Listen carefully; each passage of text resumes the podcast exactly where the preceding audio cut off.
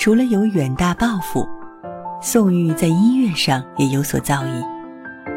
他经常与一位名叫莫愁的女子共同作曲。莫愁呢，自小生得美丽动人，又善于歌舞。十七岁时被楚王带进府中做乐伎。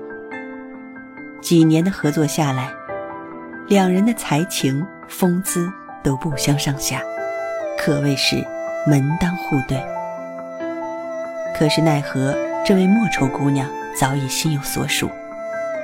然而，当楚襄王知道此事之后，便把她从小的青梅竹马发配到了扬州。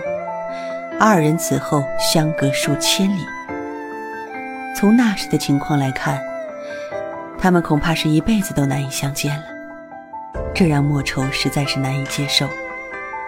于是，他便从白雪楼上纵身一跃，投进了江中。如此年轻的生命，随着逝去的爱情而凋谢了。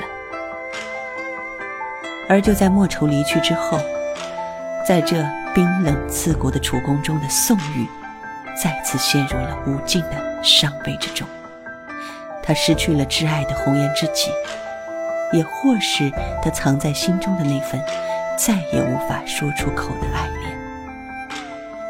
宋玉对于莫愁来说，亦师亦友，可莫愁在宋玉心中到底是什么样的存在？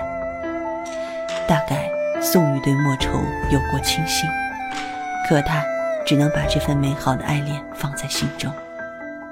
从此以后，再也没有可以寄托的人，只能只身陷入这乱世之中。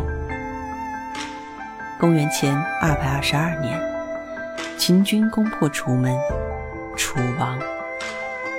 同年，宋玉也随之而去。